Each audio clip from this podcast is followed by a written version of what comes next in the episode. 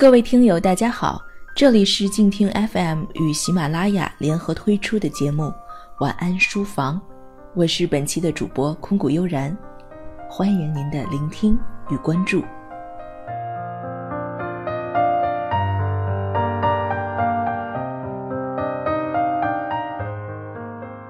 四月十一日，又到了王小波先生的纪念日，而从一九九七年的四月到二零一七年的四月，也已经过去了整整二十年。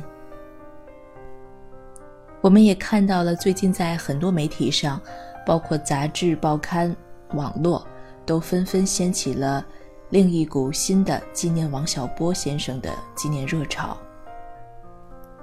或许有的人对他还不了解，不知道为什么一个已经去世的作家，在现在还引起这么频繁的关注。而我想，知晓他的作品，包括知晓他本人的读者，在心中对他的思念永远不会减。当然，不仅是他的纪念日来纪念他，平时也会依旧阅读他的更多作品。今天的节目中，我想把王小波先生的这本《黄金时代》推荐给所有的听友，也和大家一起来分享这本书。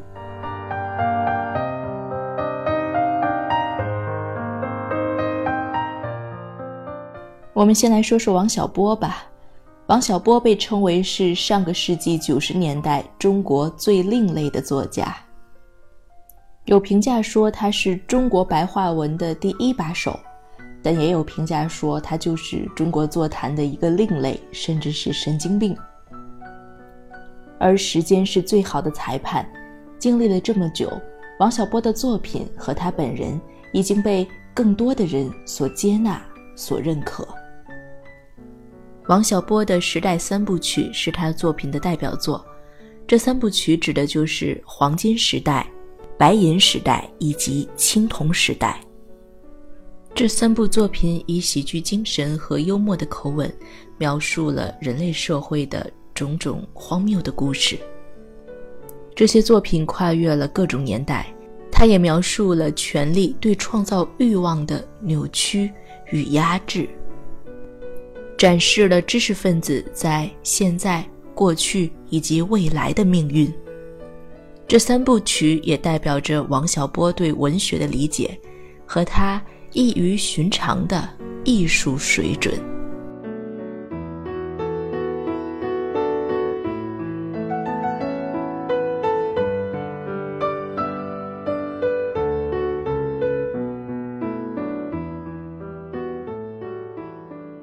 今天我们要跟大家推荐的是王小波的《黄金时代》，也就是所谓时代三部曲中的第一部，由陕西师范大学出版社出版。在《黄金时代》这本书的序言部分，由王小波的妻子李银河女士所书写，其中有这样一个他对王小波的评价：他说，《黄金时代》《白银时代》和《青铜时代》是王小波作品的精华。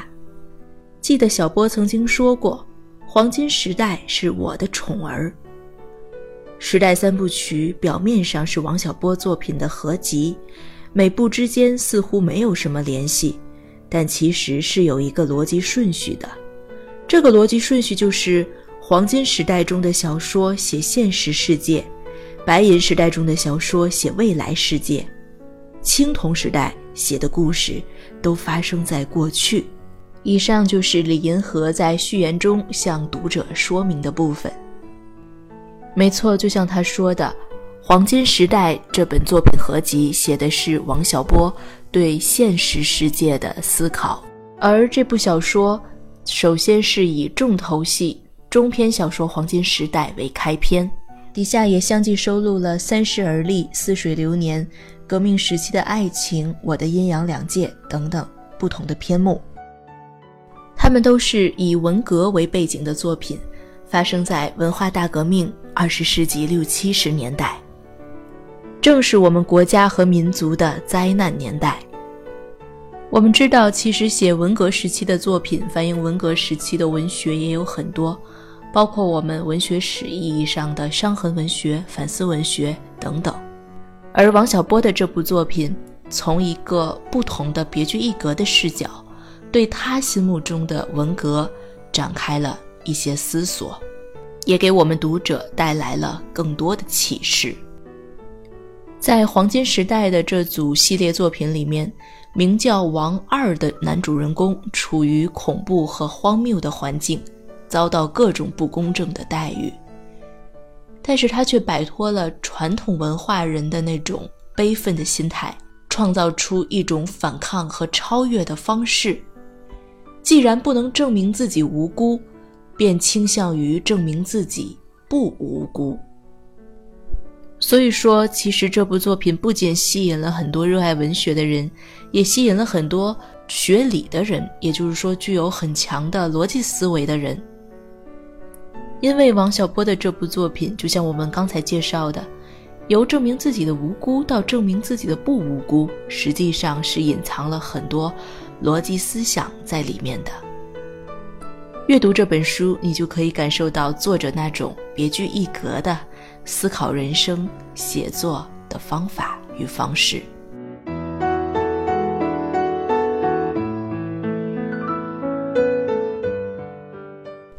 另外，这部作品的一个非常明显的特征就是，书中描写了大量的性爱场面。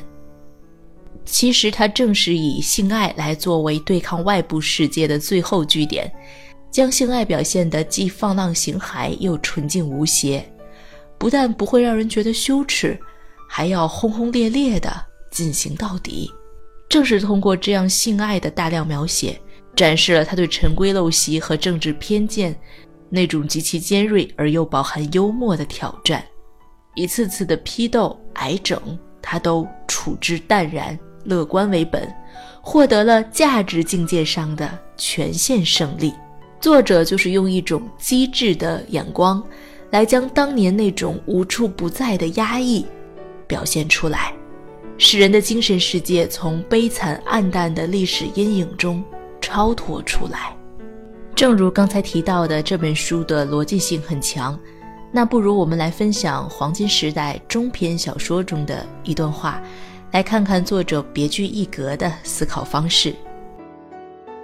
陈清扬说：“他丝毫也不藐视破鞋。”据他观察，破鞋都很善良，乐于助人，而且最不乐意让人失望，因此他对破鞋还有一点钦佩。问题不在于破鞋好不好，而在于它根本不是破鞋，就如一只猫不是一只狗一样。假如一只猫被人叫成一只狗，它也会感到很不自在。现在大家都管它叫破鞋，弄得它魂不守舍。几乎连自己是谁都不得而知了。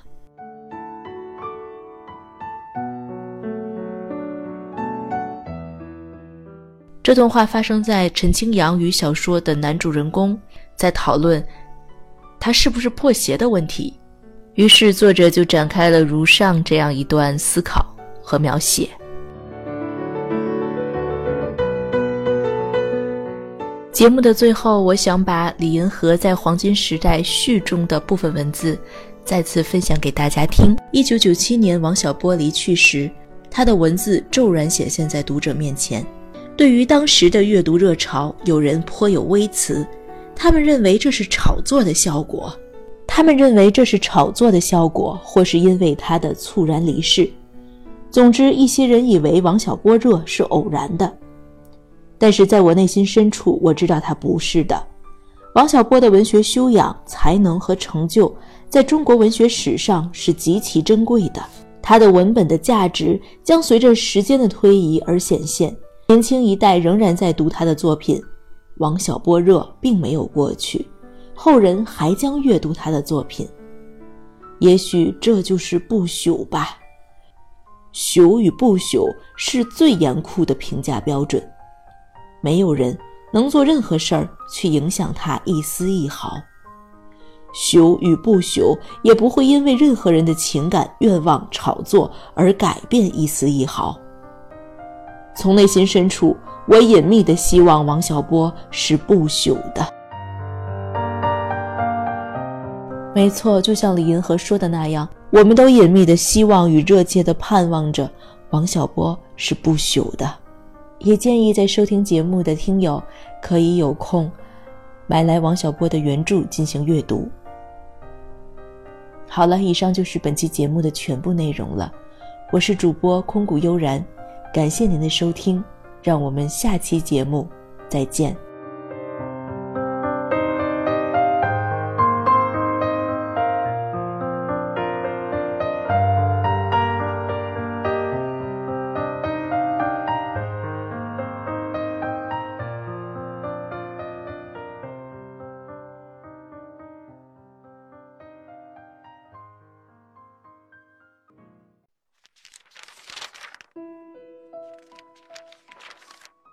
你读一本书大概要多久？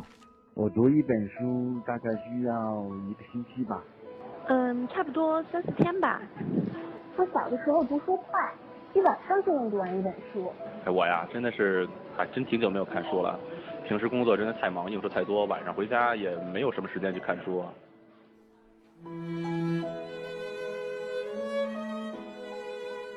一本书到底要读多久？午夜睡前的床边，拥挤的地铁街头，翻开一本书。每周日晚就在喜马拉雅晚安书房，和你一起睡前听完一本书，享受一段悠然的小时光。本节目由喜马拉雅网与静听有声工作室。联合制作播出，静听观点，不止文艺。